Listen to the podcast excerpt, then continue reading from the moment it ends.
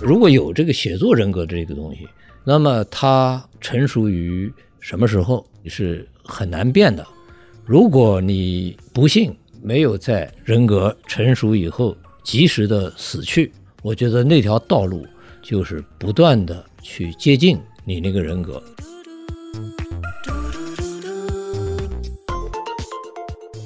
我们现在写小说，不管从这个小说的立意、构造、形式，我那肯定不是来自于古典。我们是在我们的现实的这个背景下进行写作，所以我们写这样的小说有强烈的必要性和现实性。如果一个人现在开始写章回小说，那我觉得也是死路一条。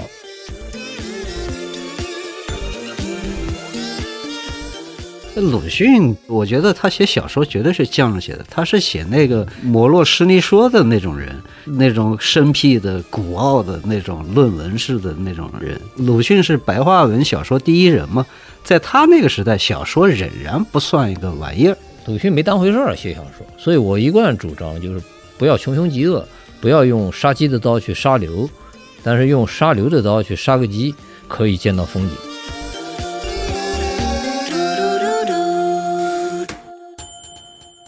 欢迎收听跳岛 FM。今天我们来到了南京，和两位南京作家在一起。一位是作家韩东老师，大家好，我是韩东，写东西已经写了四十年了，写各种各样的东西。另一位是作家曹寇老师，大家好，我是曹寇。今天也是个很特别的一期，我们做了一个南京专辑。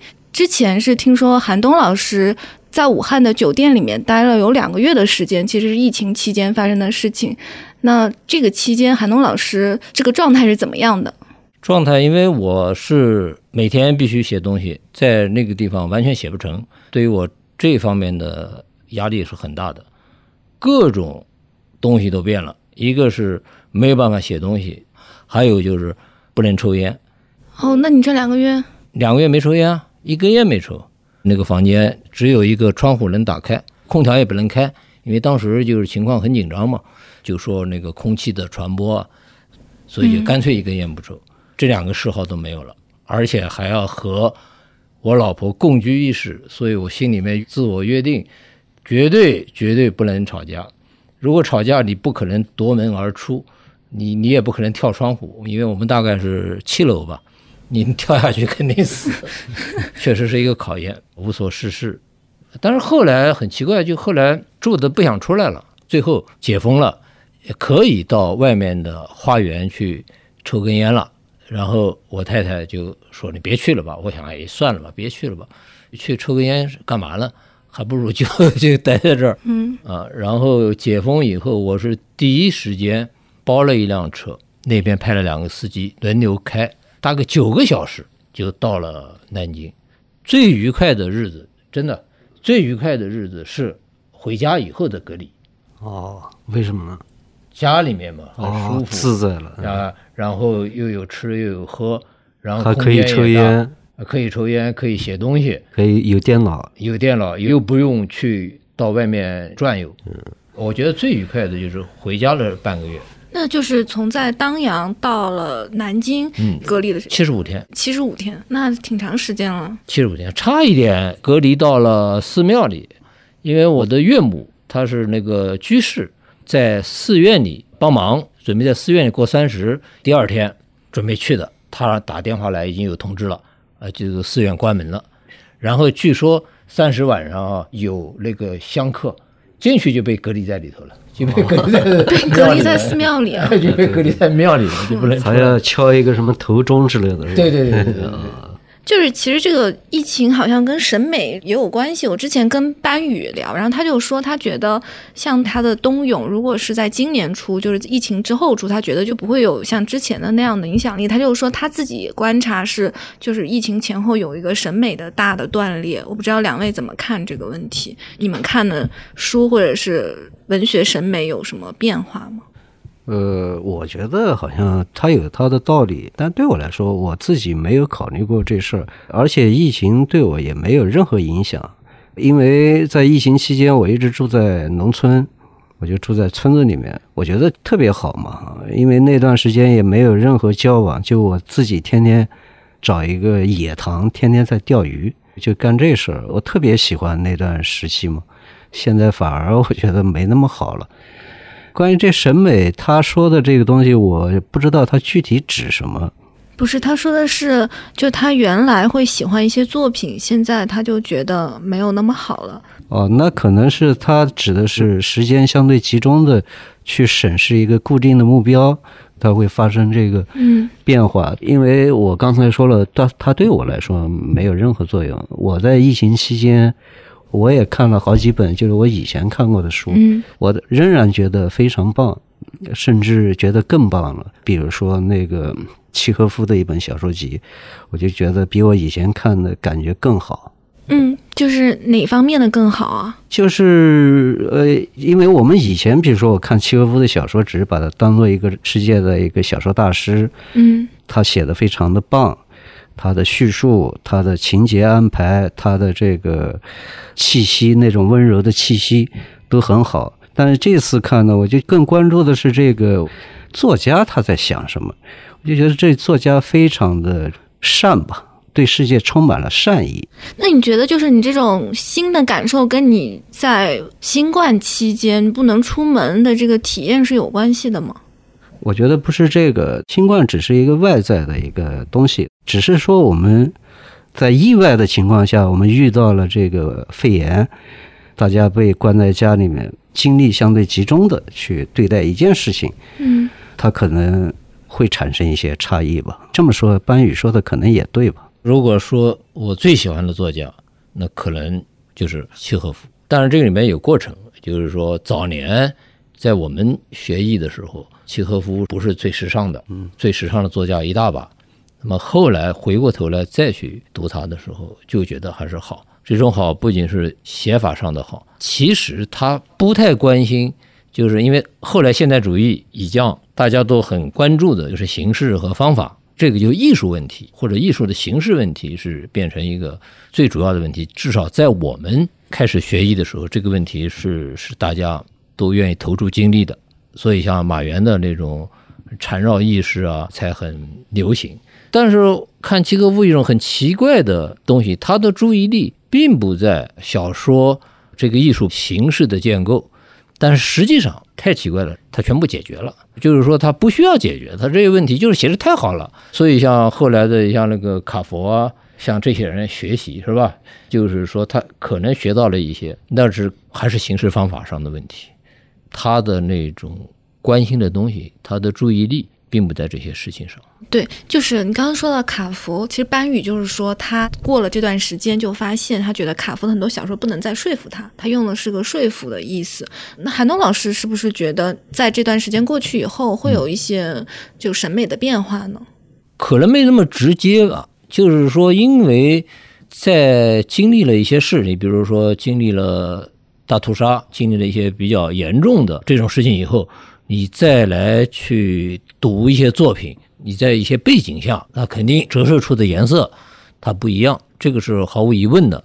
那么可能就是在这个疫情以前，中国的作家或者知识分子，他们的那个背景啊，尽管有各种声音、各种批评、批判，但是整个的还是很兴奋的，什么意思？就是很兴奋，就是说大家都在挣钱，大家都在出名，嗯各种各样的机会。作为一个职业来讲，整个这些年来，虽然他们对社会、对各种东西他们有批评，但是整个实际上大家都是很幸福，大家都觉得哎呀很有希望啊，作为个人也能他妈的扬名立万啊，走向世界啊，就是那个感觉和疫情以后整个的社会背景，你感知事物的背景，它的确发生了变化。对的，从这个方面讲，我觉得这个疫情对一代人的成长和成熟而言，它是有意义的。否则，真的是有一点兴奋过头，有一点轻飘啊。虽然大家在道理上都懂人间疾苦啊，都懂很多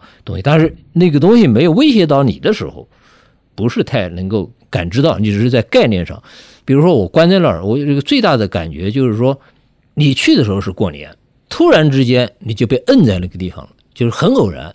就是一般这种情况，就是说你坐飞机，你坐火车，你出了交通事故，这个我们都能有心理预估，你有一定的概率。但是在正常运转的一个社会，突然停顿下来，把武汉那么大一个城市给封住，然后不由分说的就把一个人摁在那个地方，它不是由于自然力，当然是疫情引起的。但是这些举措为了对抗这个疫情，这些举措啊是行政方面的，当时我就非常吃惊。吃惊的就是说，这个东西居然不在我的预估之内。嗯，我坐飞机我掉下来，这个在我的预估之内。但是我们对这个社会的运转，可能和平生活过的时间太长了，总觉得这个好像比自然力还要永恒的一种东西。它突然把你摁在那个地方的时候，而且真的看到了危险的时候，啊，那那就不一样。我觉得这个班宇说的可能有这方面的原因吧，真的是有点被吓住了。嗯，那我们就说一下韩能老师最近出的一本书，叫做《五万言》。然后这个书是在什么情况下写的呢？我们从那个论坛时代，然后后来到博客啊、微博，然后到微信。那么这个我就喜欢写两句，所以很多有时候他们就会说你这个写的有点莫名其妙，是吧？因为确实是，比如说不管在生活中，或者我碰到的一些事情。有时候会有一些反应，这个反应呢，其实我是至少一半吧，是写给自己的。你有的是就是根据别人的一个话语，然后你有一个回应。就是你在生活中你有一些反应，这是在生活中一些反应动作，但是你掐头去尾之后，那个反应就没有了。甚至当时我的风格就是在呃微博或者微信上。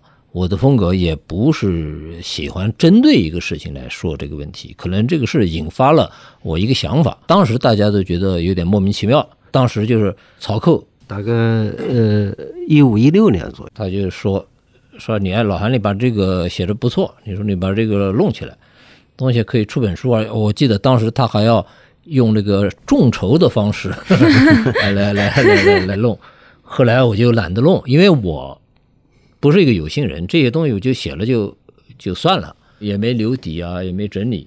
后来就是说说的人多了，有些朋友反正都是一些比较信任的吧，你包括像毛燕啊、北岛啊这些，都说哎老韩那个可以搞本书，才有了这个动机。那么既然你要出书，我就要整理那些东西了嘛，我也懒得去网上去弄。所以正好有人给我寄过来，他们就是帮你摘了。我就在那个基础上，呃，先是弄了几千字，就是沈浩波约我弄了几千字，我觉得特别无聊，后来我就不弄了。后来他又催我，然后我才下定决心把它就是一个字一个字的，等于说过了一遍。其实也不尽人意啊。它里面还有一些跟朋友聊天的内容，我就看说是和曹寇聊天，我觉得这段还蛮有意思的。说和曹寇聊天那种穷凶极恶的个人奋斗会体现于文风，这很要命。你们好像对那个穷凶极恶的个人奋斗风格有一种反思，就是这个是。就是迸发在平常聊天里面的一个灵感和火花。我跟老韩嘛，我们偶尔打牌、吃饭什么的，当然会聊一些这种，就像我们这些，我们都是写东西的嘛，就聊一些写东西的人的那种社会形象，呃，这个他的形象、他的文字形象以及他的这个为人形象，然后我们就会说到这些东西。你说的那个社会形象，还有他的文字形象，指的都是什么？这个其实是中国人说“文如其人”，其实这话他肯定是有道理的。就是说，我觉得老韩这话，当然我的理解是这样的：中国两千多年来，基本上可以说两千多年来，中国没有什么真正的这个学问或者学术，它最大的学术就成功学嘛，什么成王败寇啊，什么不以成败论英雄啊，还有这个什么出为将入为相啊，什么归隐啊、出山啊等等。它其实指涉的就是一个人在这个在这个人类这个人群里面混的怎么样，是在人类里面混的怎么样。它并没有实指的就是人类应该怎么样，它只是说我们在这个现有的这个环境中混的到底怎么样。这个也体现，真的是体现在一个文风。你比如说，北京人当年流行一句话啊，要不就不干，要干就得蒙个大的。这个方面的神经特别粗壮，就是你看他这个写的那个样子，当然了，什么都要，作为一个写作者，真正的具有真正野心的人真的不多。这个野心就是呃很简单，就是我要呃写出我所理解的最好的东西，这个是野心。所以我们现在通常看到的，比如说谈论的、看到的、偶然的场合下，或者是朋友交谈、公开场合。或者他们写下来那些文字，你感到的那个不叫野心，那个就是一种虚荣，就是各个层面的虚荣。讲的是直接在这个小说里，在这个作品里，你会感觉到，就是我们经常会就是叫懵嘛，经常会佩服你，佩服的一塌糊涂。实际上，你你这个就是没有没有野心的，没有文学的野心。真正文学的野心，可以是一个完全呃看起来呃人人都能写的东西。不怎么地的东西，但是就是好啊。这个是两个层面的，两个层面讲穷凶极恶，就是说，呃，那拍电影很多人有很有才能，你包括像陈凯歌，呃，张艺谋，就是这个呃，当时那个陈凯歌拍那个什么的时候，那个姜文就说他啊，就是你这个人什么都想要。拍什么的时候？拍那个那个无极吧，大概是呃，这个就不成功那个电影，那意思说你啥都想要，结果。他自己拍的时候，他也什么都想要，就什么因素光鲜的好的都塞在里头。但是这个确实是一个美学上而言，就是你区分了虚荣和野心在写作，还有就是其他的艺术创作上。我特别愿意看见，包括年轻的写东西的人，我愿意看见真正的野心，但是极少罕见能看到过这个。我看见他们，比如说他们的目标，我认为都都是一种虚荣。真正的野心，说到底就是，如果推广到极致，它就是一个匿名的。什么叫匿名的？就是我写出来一个好东西，我署不署名，就是作品在我前面的，我我署不署名不重要，只要经过我这个手有这个过程，我创造了一个在我的理解力上是好的东西，而我是不是我写的不真的不重要。这就是推广到极致，我认为就是这种野心。呃，《金瓶梅》。你管他是谁写的呢？他根本不影响，他是谁写的根本不影响，是李渔写的，还是兰陵笑笑生写的，还是或者说谁谁写的，根本不重要。他这个东西就在那儿，这就是一个东西了。呃，作者是谁根本不重要。呃，比如说圣经又是谁写的呢？谁谁知道呢？也不需要关心。就好东西根本是作者是呃不重要的。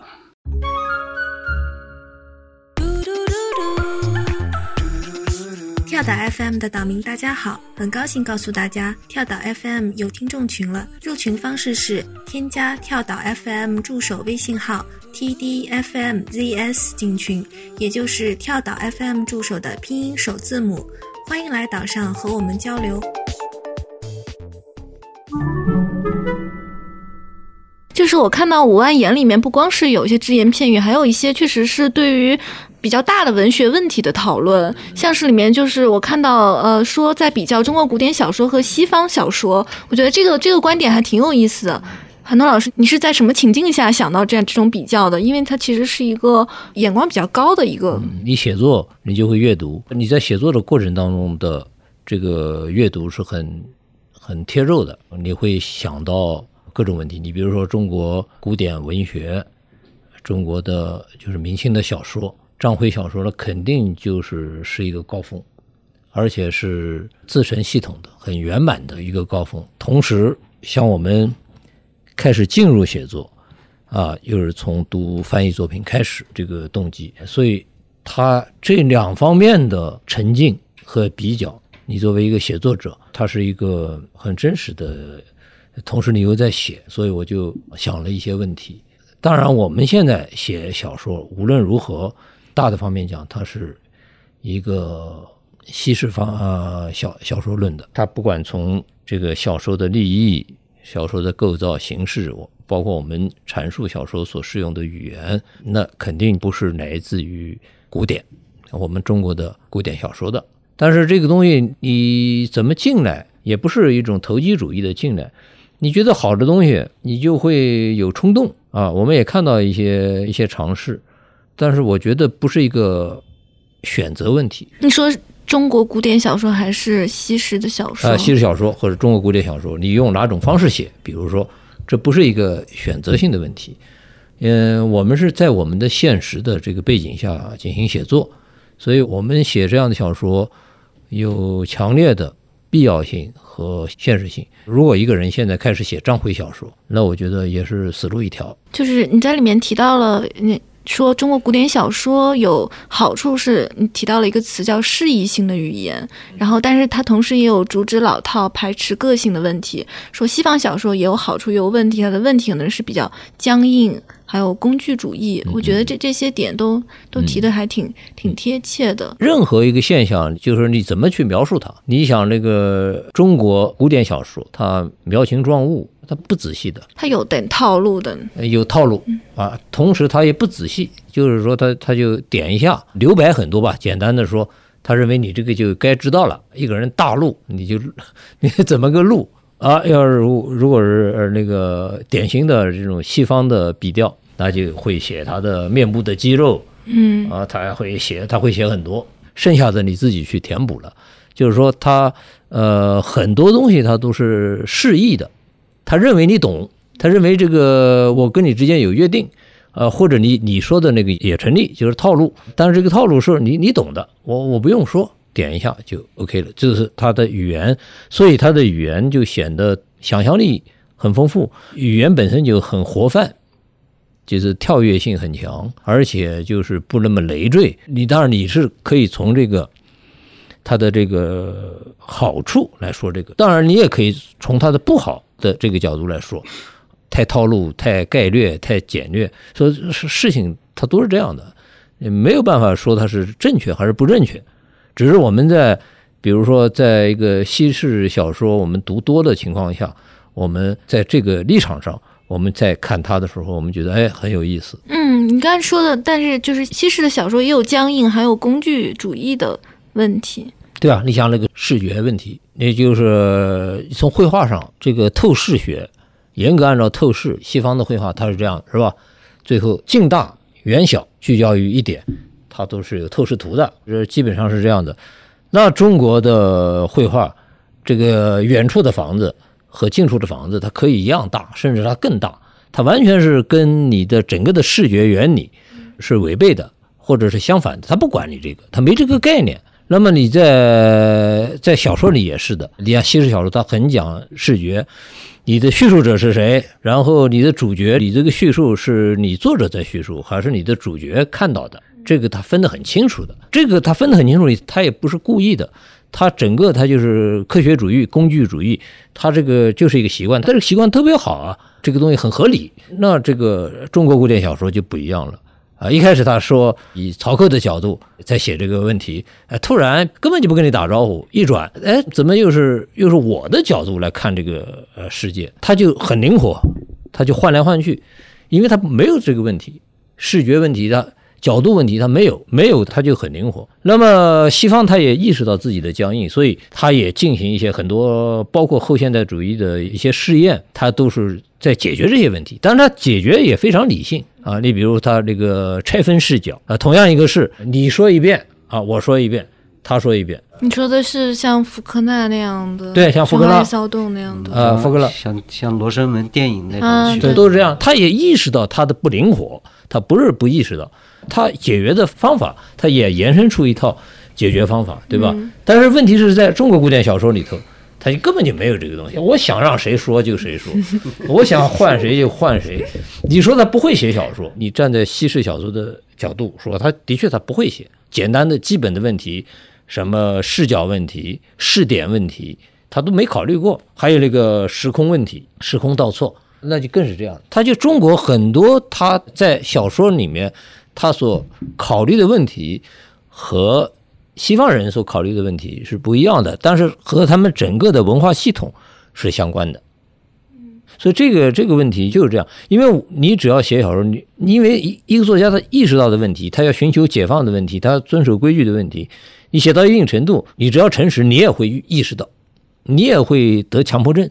所以，比如说我有一度我就觉得，我这个到底是谁在说话，乱掉了。明明是这个这个主角在说，怎么移到那个人的视角，你你就不踏实，你就有强迫症，或者这个呃轻啊重啊这些问题都会碰上的。所以就带着这些问题，你去阅读的时候，你就会看到另外的一群人或者一些写写作者，他不是有那个出身，不是说他乱写，这个问题从来没进入到他的头脑，他就取消这个问题。我们现在拍个照片，如果说远处的房子比近处的房子还大，原来是比如一栋栋楼是一样的啊，我们觉得这个照片很灵异，嗯，就出轨了，怎么可能呢？那人家世界本来就是这样，而且西方它有一个叫上帝的视视角，上帝的视角也要有一个人来扮演上帝，嗯这个人就是作者。他说啊，你在看到了什么？他要分配的。中国小说还不是个上帝视角的问题，就是说书人的角色嘛。对对对，但是呢，里面它是乱的，真的是乱乱的。他一会儿挑这个人，一会儿挑他随便的。其实老韩说的这个有一个东西，我觉得是可以就能概括一下。你比如说李白的《送望伦》，这诗是李白写的，是吧？嗯李白是作者，但是他第一句就是“李白乘舟将欲行”，这是第三人称，最后是“不及望伦送我行”，又变成第一人称。嗯他根本不在乎，懂吗？他根本不在乎这个人称的变换。还有，我还插一句，在诗歌里不一样，西方的诗歌也一样，诗歌里很多东西都打破了，在诗里，在诗里面，你比如说一一首诗，你有时候你看过来，你要理解半天的。他这个你到底是说的我还是说的你？在诗里面，对对对，它成了一种美学了，他完全不管，他就随随着那个感觉。是叙事文体是要把它交代的。哎，叙事文体它就是说主流吧，它是一定要理清楚这个关系的。看那个，比如说《儒林外史》是吧？写的确实好，非常好，不算四大名著，这好像有一点好。好好，但是呢，我最近看也有新新的认识，就觉得很贫瘠。贫瘠，古代的文人世界，当然它是这个讽刺的，呃，而且是一脉相承的，就是和今天是一脉相承的。这个社会并没有过去，他就是说他他想写两个世外高人，写两个就是能够脱出来的人，但是你看看那些脱水人，结果一看，哎，也不是什么高人。也不是什么高人。就是都说《儒林外史》，他想要写的好人，其实没有效果那么好，就没有他想讽刺的效果好。对，而且这个世界是你拿到今天来看，你你觉得哈，今天虽然大家就是言谈不一样了，啊，信息资源不一样了，但是那种贫乏依旧，高人是高人的样子，低人是低人的样子。曹构说的出世和隐逸，就这个东西。其实，其实我觉得这就是一个很贫乏的一个，到今天没没变化。没变化。今天就是说，也也有人是高人啊，装高人，但是真的是一点意思都没有。这个是我一个新认识，不不不是说他的写法，写法的认识是另外一个概念，只是我通过这本书，我看到了当时的那个世界，然后呢想到今天的这个世界，真的是一脉相承的。那如果说是不评级，有没有一个反面的例子啊？就是站在评级对面的，有没有这样一个文本啊？就是说，因为我们现在的资讯也很丰富，我们也也不是看到的那么多。那么，这个世界上文明史也这么多年，你会看到各种各样的牛逼的人、牛逼的壮举，我觉得都是很很厉害的。这个倒不是哪一本书，嗯，呃，反映的这些指的是这种生态。生态，对，就是讲标杆吧。嗯，因为刚才就是说到《儒林外史》，我就想到一些就是原来的有一些批评家对于中国古典小说的批评，就是说，嗯，比如说对《水浒传》的批评，然后对《儒林外史》的批评，对《西游记》就是说《西游记》它那个重复太多啊，就比较啰嗦，然后说那个《水浒》它会有一些就是过于残暴的东西，然后过于讲讲究阴谋论的，就是那种不是特别。向往崇高，因为是其实是夏志清他评价中国古典小说，他会有一些这方面的意见，然后他把《红楼梦》和《卡拉马佐夫兄弟》相比，然后就就觉得《红楼梦》就是主人公的走向让他觉得好像有点轻易，就是你怎么就走向了佛啊、道啊这些？这个也是传统路径。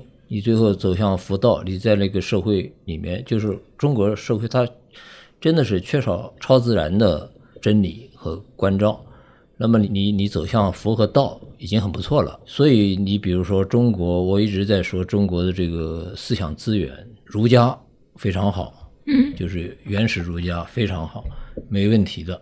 但是后来支撑它不是谈人在社会中，当然人是社会动物，不是谈人在呃社会中，就是说，呃，用今天的话讲，就是你关心个体的生命、个人和宇宙的关系和存在的关系，你关心这个的时候，中国人其实你要在思想史上来寻找这些东西的时候挺难的。嗯啊，最后你包括那个佛教，它也是舶来品，也不是中国本土的产物。有一个道教啊，涉及到一些这个，其实挺难的。而且你比如说那样的世界，你设想过？我不知道曹克设想过没有？你你设想过你在那样的世界里面你生存，你会是一个什么样子？你就儒林外史是就变成儒林外史中的某个人物，某个人，你肯定就是就是某个人了。对对对，就是我们想象不到除此之外的生存是怎么样的。嗯，对呀、就是这样。所以我们的很多价值，关于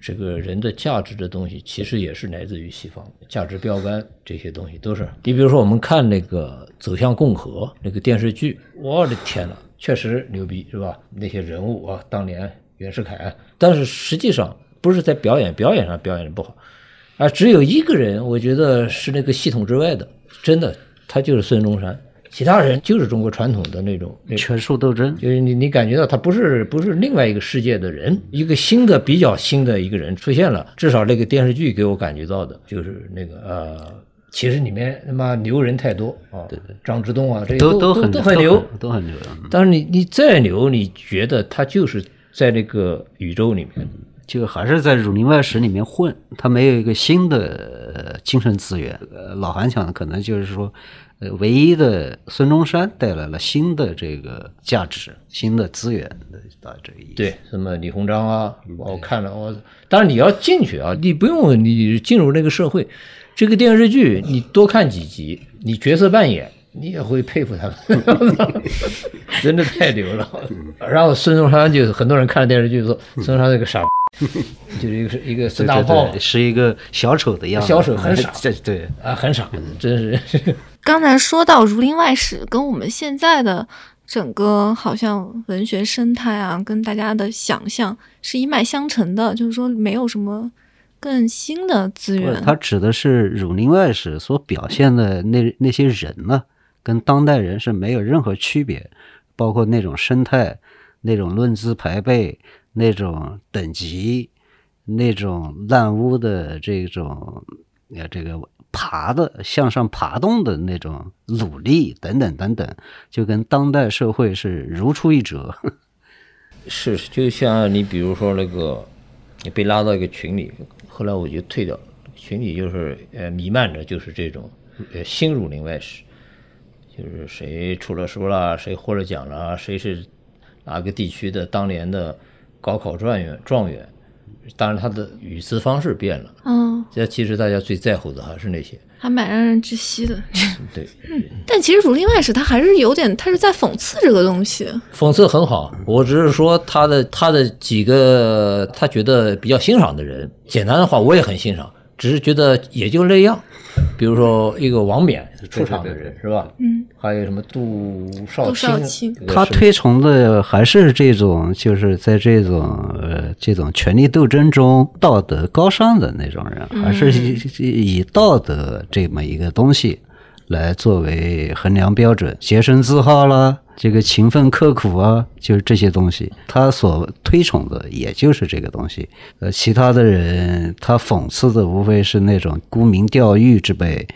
那种附庸风雅之辈，他推崇的就是在这个权力结构中那种认认真真、苦心经营、比较成功的，然后相对比较成功的，呃，比较有声誉的那种人，仅此而已。嗯，因为我看到一句话说的就是说，仅把琴棋书画作为功名利禄的对照是不足够的，这种讽刺是缺乏力量的。《儒林外史》的想象呢，可能它是有比较大的局限吧。是是这个，这个其实就跟我们之前说的“穷凶极恶，跟人奋斗”好像有点沾边。是那就是如果说一个就是好的一个对照的话，我也注意到韩东老师也说是对托斯托耶夫斯基的喜爱。最关键就是我喜欢他最简单的就是那本书《死无手记》，《死无手记》在他的书里面是比较特别的一本，可能是是有点笔记，有点什么什么那个意思，根据他的劳役嗯。这个经历写的，不太像他那种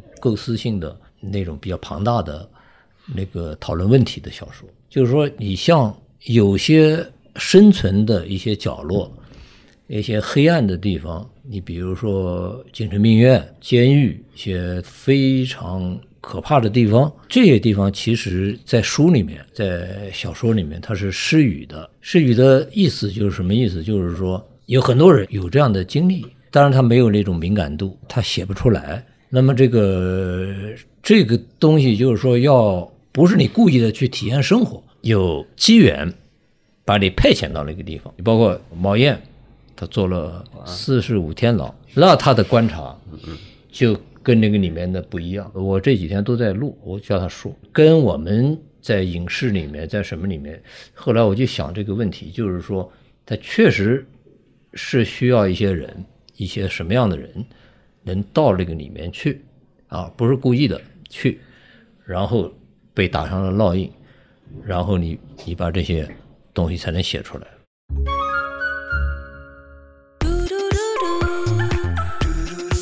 跳岛 FM 的岛民大家好，很高兴告诉大家，跳岛 FM 有听众群了。入群方式是添加跳岛 FM 助手微信号 tdfmzs 进群，也就是跳岛 FM 助手的拼音首字母。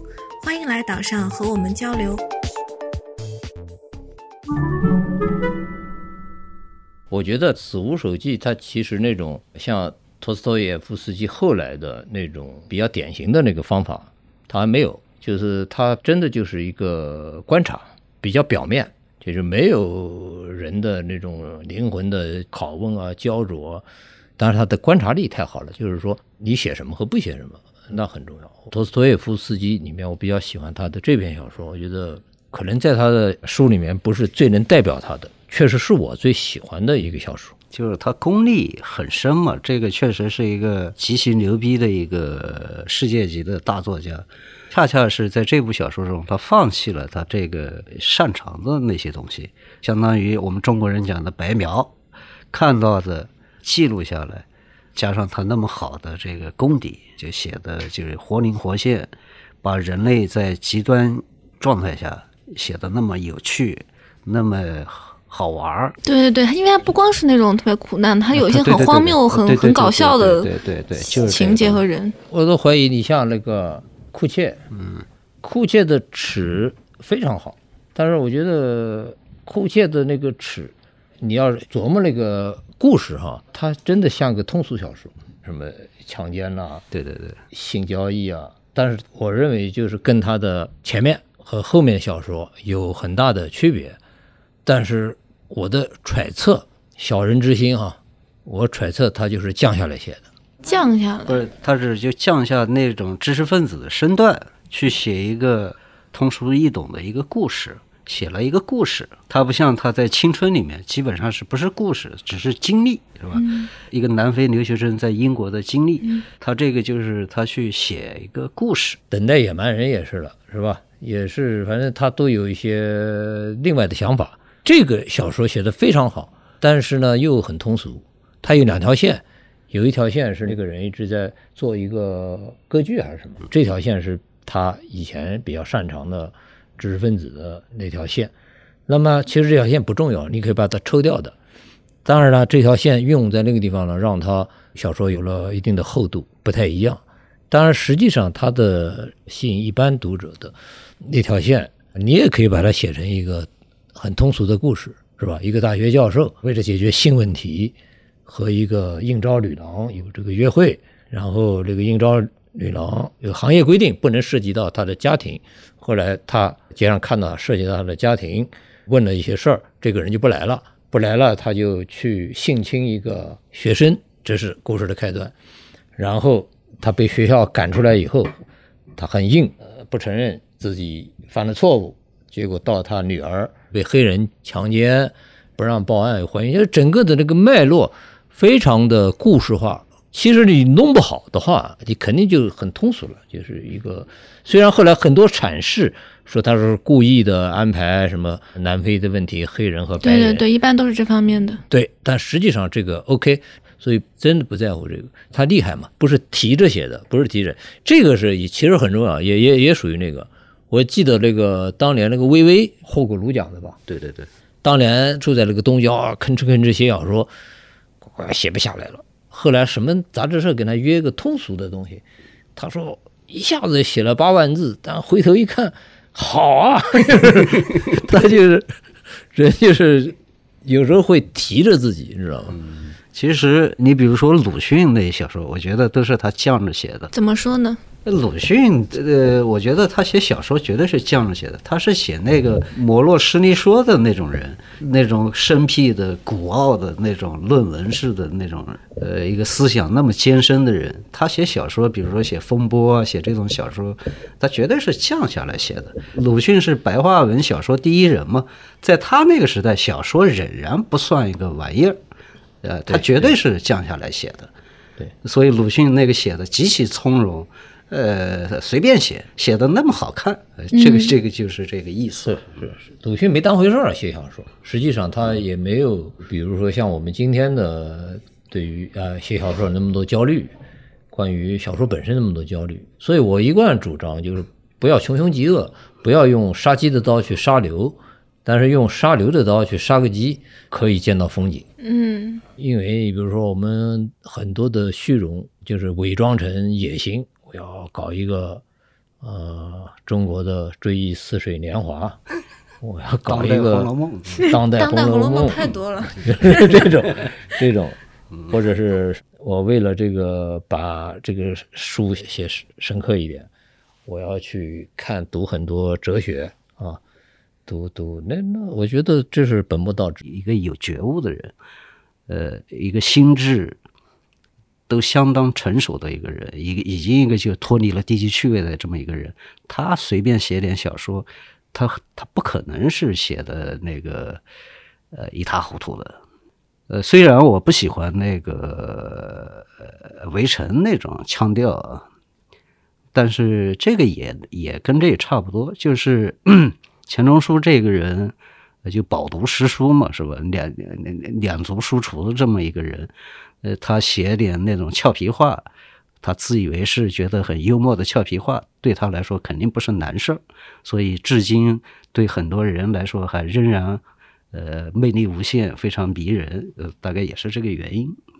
但是，就刚才说到了天才嘛，其实我觉得你这个书里面也是有一点反天才的说法，是不是？你就提到了匠人和天才的对比，比如说北岛并非天才，但是回归手艺和制作，然后说写作也可以像上班一样，强调的是写作的日常性和他的不假思索。就海东老师可以再说一说这个方面。最近就是我的一些思考会有些深化吧。我在想一个问题，就我发了一段那个朋友圈发了一段话，就是弗洛伊德认为一个人的人格是六岁以前就形成了。那么我就在想，一个写作者啊，他有没有一个叫呃暂且命名叫写作人格的东西？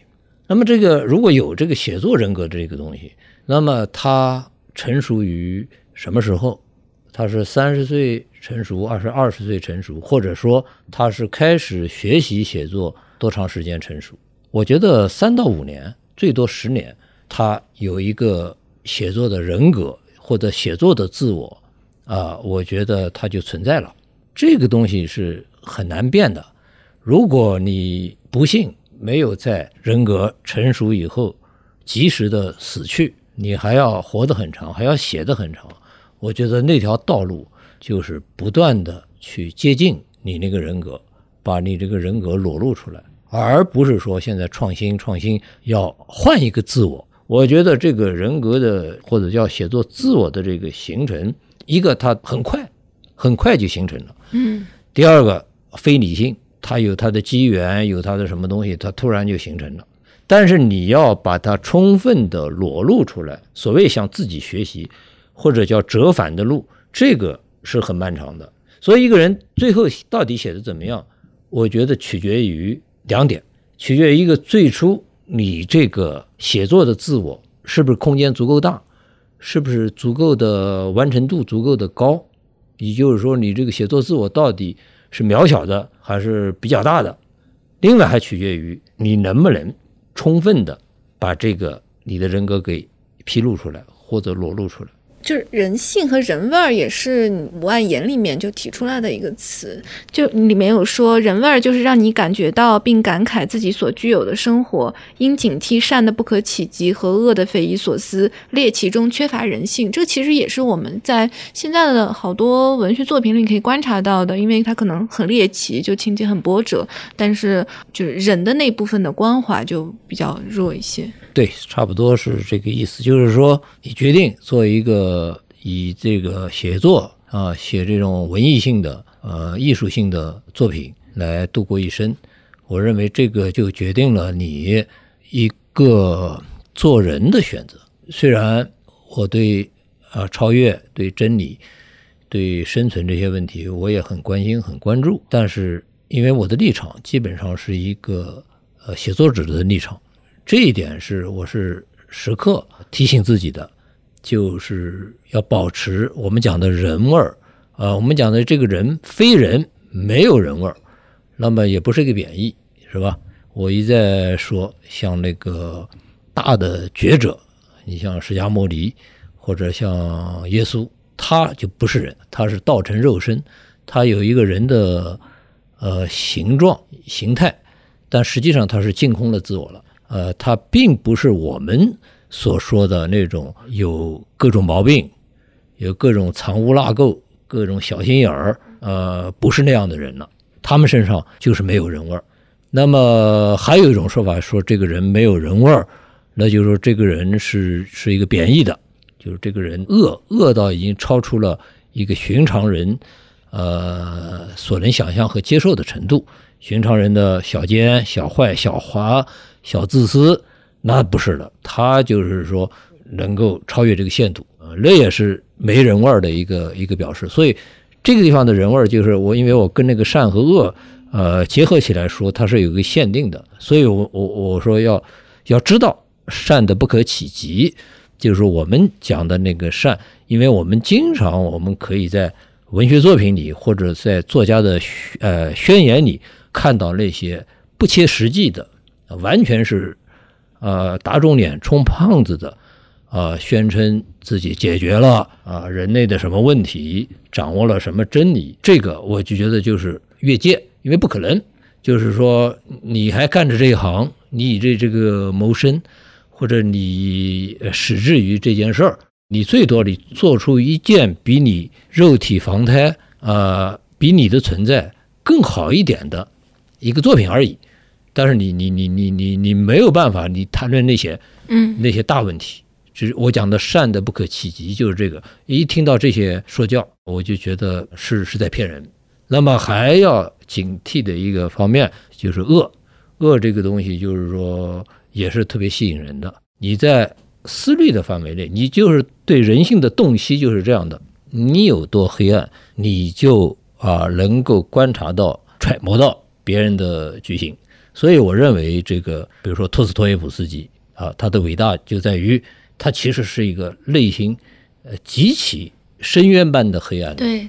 但是我们要把这种东西，我们要局限在一个意淫的程度啊，一个思想思想范围之内。你不可能付付付之行动，你一旦付之行动的话，你就是一个呃人世间的恶魔。所以我觉得这个。一个写作者的探险，不管在文本这个程度上，还是在生存这个程度上，你的探险，呃，你是有边界的，善和恶，你其实都是有有有边界的。你这个文学还好是吧？比如说艺术啊，它很可能就擦枪走火是吧？在特别是像观念艺术啊、行为艺术，那时候它可能就真的就成为一个恶魔的运作。真的就可以开枪把你干掉，或者自闭啊，这这种极端的行为它就会出现。呃，大概我是想讲的，写作它就是这么一件事儿。简单的讲，高不成低不就，就是这么一件事儿啊。节目的最后，请两位为我们的读者推荐一本书吧。我推荐一本在接着读的，我以前没读完，最近接着读的叫这赫尔佐格谈赫尔佐格，是一个德国导演，他的这个一部相当于《坦一录》和韩东的这个《五万言》有点接近的这种书。我觉得这赫尔佐格是一个极其牛逼的人。那他这个人一点不幽默，但是他那种幽默是赋予观众的。他本人一点不幽默，极其严肃，呃，很有意思，建议看一看吧。推荐一个那个电影书写札记，就是布列松的，他也是那种笔记体。我认为这个比我的五万言要高出十个档次吧。我觉得在我读到的这类书当中，顶尖的一个是布列松的这个电影书写札记，还有一本就是唯一的那个《神恩与重负》，这是一个等级的。然后甚至像那个维特根斯坦的那种格言，还有那个帕斯卡的。思想录，我觉得都不如这两本书。在这一类的文体，呃，写作中，不管他是自觉还是不自觉写成的哈，就是这种短句子的、只言片语的，这两本书是我读到的迄今为止最震撼的。当然，他们的风格是完全不同的。啊，我们今天也聊了很多韩东老师的五万言，还有关于他在阅读中西方小说方面的见解。然后也感谢两位老师的参与，谢谢韩东老师，谢谢曹阔老师，谢谢大家，好，谢谢，再见。